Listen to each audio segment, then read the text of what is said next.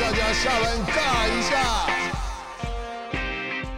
欢迎来到下班尬一下，我是热爱马拉松的物理治疗师世奇。大家在运动的过程中，难免有一些大大小小的伤痛，所以在 PT 诊疗室的这个单元，我们会针对运动上的一些疑难杂症，做我的看法以及建议，来提供大家参考。所以这集的 PT 诊疗室，我们请到之前来到我们节目的许英宁心理师。那英宁跟我们大家打个招呼。Hello，大家好，Hello，世奇你好，又见面了。今天我有一个很让我自己觉得很担心的问题想要请教。好，你可以跟我们分享一下你的脚的状况。OK，我的脚的状况就是，呃，在小腿的所谓的胫骨的内侧，是在我跑量一变大的时候，其实那边就会隐隐约约的觉得不舒服。可是每次不舒服的时候，如果我去照 X 光，X 光照不出所以然。然后呢，如果说我真的是去照超音波，在初期超音波也觉得好像也没什么问题，顶多就是告诉你说，OK，你需要放松，肌肉看起来是 OK 的，然后韧带看起来也没什么问题，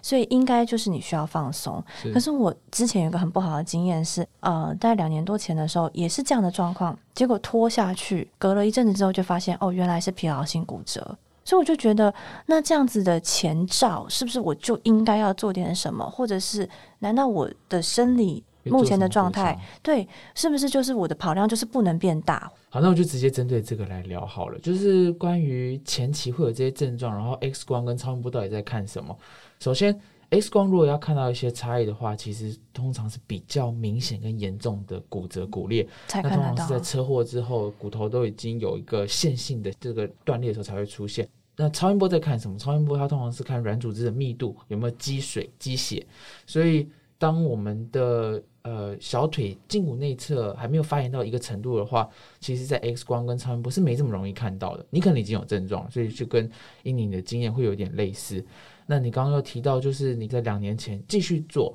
这个训练，然后试着去忍这个酸痛的时候，最后你说有诊断出来压力性骨折，那你可以稍微讲一下你当时用什么诊断的？哦，当时的时候，其实在我一开始发现有这样的不舒服，然后所谓的冰敷，偶尔修，偶尔练，一直持续练练练以后，大概半年后才从呃所谓的骨骼扫描才扫出来。哦、是对，而且那时候骨骼扫描扫出来的时候，他还说其实已经有一点点，嗯，就是会有一些疤痕的感觉，骨骨骼上面你会感觉出来说，哎，好像哎受伤应该不是一下下了，是是是，感觉有一阵子喽。然后我想想说，哎，对，说不定在半年前的时候痛就已经是开始了。是是，好，那我也稍微提一下，就是全身骨扫描嘛，嗯对，他在全身骨扫描的时候，可能发现在小腿的内侧、胫骨的内侧有一些比较明显的阴影。嗯那刚刚讲到疤痕，其实这在我们物理治疗里面，或是我们常讲叫 scar，就是、嗯就是就是疤痕组织。那疤痕组织怎么出现的？其实它是因为我们发炎，然后组织修复增生，又让它发炎，又让它 修复增生，嗯就在这个循环里面，它会产生这样的疤痕，就好像我们跌倒破了皮，然后它结痂之后，如果你没有好好保护那个伤的话，它会开始长得比较崎岖。嗯嗯，对，所以以在我们的呃里面的组织其实有些类似的状况。那英宁刚刚讲到，其实他两只脚都有这样的的现象，那到底该怎么处理？其实我也想要再补充问一下，你有没有一些过去的伤，脚踝、小腿的伤？哎有对哎、嗯 哇，真的这种事情就是不能骗人的，就是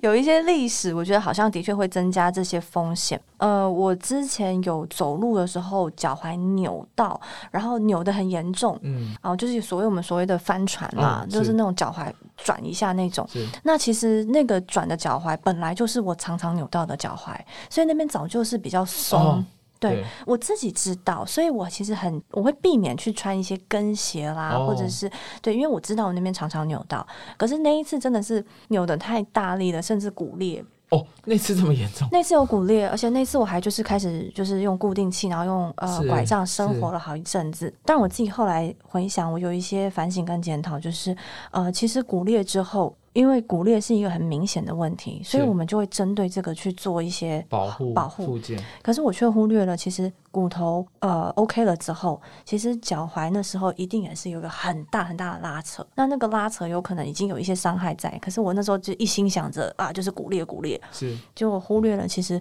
呃我的脚踝应该也是韧带也是受伤的。好，那我就试着以这个继续跟大家分享一下，就是我们脚踝啊要保持它的稳定，因为脚踝大家知道我们有很多的活动度，就是说我们可以往上翘、往下踩，会往内往外，它是很多方向的，所以也是为什么它容易扭伤，嗯因为它有这么多的活动度，所以当我们地面不平，你没有准备好，你穿了一双不熟悉的鞋或者比较高的跟，都有可能导致说像所谓的翻船的现象。那翻船之后有哪些可能？像伊宁呢，应该算是比较呃大的事件，就是把韧韧带把骨头都拉裂了。那这个嗯状态下，它的拉力是非常强的，嗯所以骨头它说实话，你只要固定的好，位置对，它是会愈合，而且还蛮完整的。可是有一个东西叫韧带，韧带这东西它是连接骨头跟骨头的。那它在我们这个很强烈拉扯的时候，其实它就会变松。就想象你一条橡皮筋出厂的时候，呃，它的直径是三公分，可是当你一个很大力的拉扯，甚至拉了一两次之后，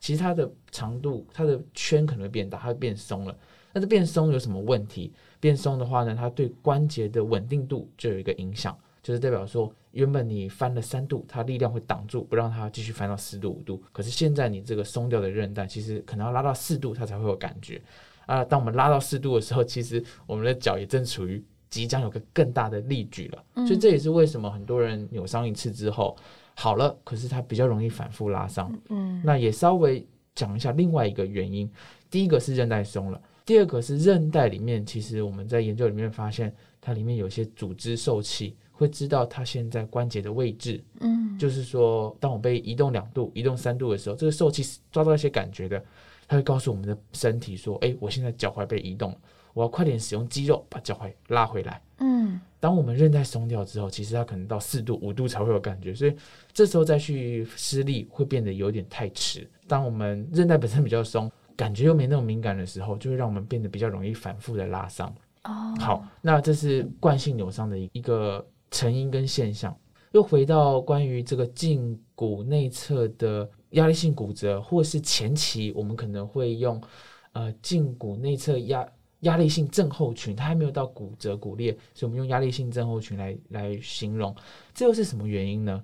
胫骨内侧啊，呃，有有一条肌肉叫做胫后肌，它这条肌肉呢，它是稳定我们足弓的角色。所以，当我们脚踝比较不稳的时候，其实就像我说的，我们每次踏下去，其实不只是踮脚推蹬，其实有很多内外的动作。那内外、内外、内外的过程中，其实胫后肌它就是扮演一个调控这个适度的内外，让它不要有太大的动作，或者说足弓不要压得太扁。因此，一个比较松的脚踝，自然会给胫后肌比较大的压力。这也是为什么就是有些惯性扭伤的人，他伤的可能在脚踝的外侧，可是疼痛有时候其实是痛在足弓，甚至是小腿的内侧原因。那因为我自己也是有切身的这个感受，然后我也可以分享一下，像我的经验，我大部分是在跑量，也是量增加、量强度增加，对，或是你跑一些自然路面的时候，我不知道英你有没有这种经验？你在跑沙地，你会我不去跑？敢，我完全不敢了，因为我知道我自己的脚踝太松，然后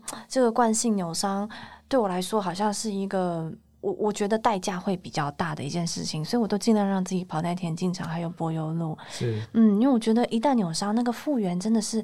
要要花时间的，嗯所以我后来觉得好像还是以安全为主。好。那英宁，你刚刚有提到，就是你让他好的方式是休息，然后你会做冰敷嘛？冰敷，然后休息。那其实早期第一次发生这个问题的时候，我真的是很急嘛，所以我试了其实蛮多种方式的一些后续的治疗。那我觉得没有任何一种方式是绝对马上就会见效，我觉得都是互相搭配。但真真正最重要，我发现就是休息，OK，因为在那个过程当中。持续的练原本的那个强度的话，我真的觉得就是反复在痛。是是，甚至越来越严重，可能对会出现你两年前的问题。那我可以稍微问一下，你在什么时机冰敷？哦，我一练完回去的时候就冰敷。针对酸痛的地方？对，针针对，其实那时候已经不是酸痛了，那时候会有一点刺痛。是是，好，那我在这里也这样是对的吗？对，其实我是我就是要跟听众分享一下，我蛮支持印尼的这个做法的，因为我自己也是这样做。那我跟大家分享一下，为什么我们要在酸痛之后马上冰敷？是这样的，当我当我们在操作一个课表的时候，我预期它也会可能会有些拉伤，可这个急性的拉伤其实它正在发炎，嗯会越来越肿胀。那过度的肿其实对复原事后的复原是有一些有一些阻碍的，所以我们训练完的当下，针对这个已经在越来越发炎组织，其实快点使用冰敷是有帮助的。嗯嗯，可另外我也想要跟英宁分享一个我觉得还不错的方法，如果你的发炎状况不是太严重，其实我们有一个叫做冷冷热水浴的交替。对嗯。交替处理，其实这会帮助当下的组织会有一些呃刺激它修复的一个、嗯一个要素在。所以如果你有的话，其实我们我会准备两个水盆，然后一个是有冰块，然后一个是比较热一点的水。其实它对这个复原是还不错的一个方法，跟你分享。哦好，那除了冰敷，除了休息，其实我这里也想要跟英宁分享，就是未来你可能还想要再进步，你的跑量啊、强度可能都会增加。那我们除了单纯的靠跑步训练或者重量训练，那有没有什么针对性的训练可以帮助他？其实我们物理治疗师会去针对脚踝的训练去给你建议。哦，对，我们可能会听到哦，你就是肌力训练不够，你肌肉力量不够，你才会跑步受伤。没错，这没有错。可是我们重量训练其实很多方法，就像你提到你们有做 TRX 嗯或者 Zumba 这些室内的课程，可是脚踝的训练啊，其实它需要一些平衡的刺激，嗯，因为脚踝它是很多活动度的，它常常受伤也是发生在单脚站立的时候不平稳的路面。嗯，所以这也是为什么有些健身房会有平衡垫这类器材，或者是如果你看过有些人在做重量训练的时候，他会做那个我们英文叫 lunge，就是弓箭步的蹲，嗯甚至单脚把它抬起来嗯去做蹲。所以我会说，如果你可以把这两种要素放进去，一单脚型的训练，二嗯。平衡型的训练嗯。放进你的重量训练里面嗯，它可能会可以帮助我们脚踝的部分再去进步。那当我们把这两个元素放进去的时候，甚至可以再加一点脚踝的难度，嗯例如说，像我如果在更更能够监控的情况下，我可能会让他试试看脚跟微微离地，微微的踮脚，这时候会制造脚踝很大的不平稳。嗯你会很害怕。那这时候要怎么调整？我们可以双手稍微扶一下旁边，扶墙，用这种方式去制造你那些小肌肉的平衡，让它变得很有感觉。虽然我们的韧带松了，感觉没这么灵敏，可是这些肌肉其实他们还是扮演着一点点的感觉能力。我们继续的训练它，继续的刺激它，让它变得说反应更快。那也许你回到场上在训练的时候，它就能够比之前承受更大的压力。哦，我想要询问的是，刚刚提到这些小肌肉，在讲的是嗯小腿上的，还是脚踝上，还是脚底上的？好，太好了，这个问题好。那 对这这个问题，我有时候不小心忽略，其实它同时是小腿、脚踝、嗯脚底。为什么？为什么？好，我解释一下。以胫后肌为例，它的肌肉啊在小腿，嗯它的肌腱经过我们的脚踝往脚底接，所以我确实就同时在训练这一都整条会训因为练到因为肌肉就是从小腿来，然后往脚底去长。可是确实有一些肌肉啊，它是长在脚底的，所以也就是为什么有些人会说，我们要试着赤足，你可能也听过，对，为什么要试着赤足？就是要感觉我们的脚趾头，做一些脚趾头抓跟张，那这一类动作就会比较多训练脚底的肌群。这也是为什么他们会鼓励提倡，对对，抓毛巾是一个，然后鼓励提倡大家去踩沙地，去踩草地。啊那为了要安全，因为英妮也讲，他很害怕，如果你踩个不平稳平原，可能又扭伤，那是更严重。嗯所以这是为什么在复健其实是一步又一步，step by step。所以如果你现在的状况会担心踩草地的话，去踩一个你看得到的沙地，嗯，它是很平稳的、很安全的。试着在那里面多去感觉那个脚趾头的运动，嗯或甚至就像有些比较传统常见，就是抓毛巾这嗯些动作，它都会是对脚底一个不错的刺激。嗯，所以这也是为什么有些人会提倡说赤脚啊，多去踩不同的平面。嗯那并没有要叫你穿的很很很赤足的方式去跑课表，因为就像你讲，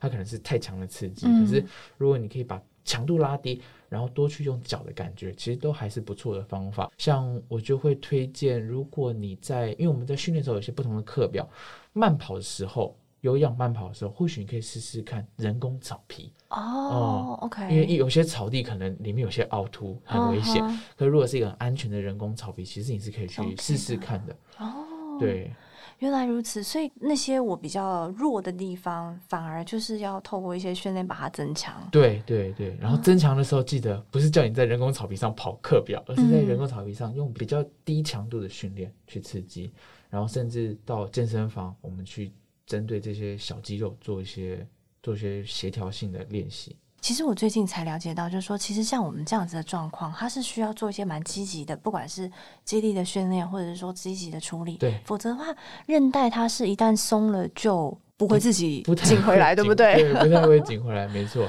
对，嗯，所以如果我们早就有一些惯性的嗯扭伤的经验的人，其实更要去重视这个关节它可能会影响的层面，其实是很广的，对不对，那我试着讲一下，松掉的韧带没办法紧回来，所以有些棒球投手他们必须缝韧带。那我们一般人比较少做脚踝的韧带缝补，那我们会怎么办？关节的稳定除了韧带，其实还有基因过的肌腱。所以这也是刚刚为什么会跟英宁介绍要练小腿的肌肉，因为这些经过的肌腱，他们是我们可以训练变强的角色。OK，对，所以也许韧带松了，可是当你的脚踝还是很有灵活度的话，很聪明的话，其实这些肌肉肌腱它可以在适度的地方去保护起来。所以其实我们物理治疗师常常会会拿那些严重扭伤的篮球员，然后说他们经过了长期精细设计的复健流程，然后反而回到场上变得更强，这都是有可能的。所以既然这些人能够回到场上，超越甚至原本的自己，其实我们只是要回到原本该有的这个不受伤的练习，其实是非常有机会的。哦，好哦，嗯，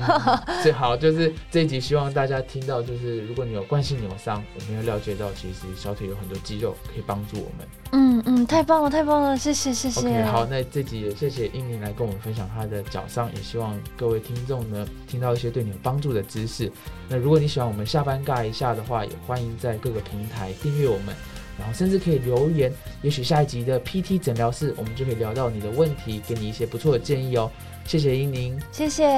谢谢大家，拜拜我们下次见，拜拜。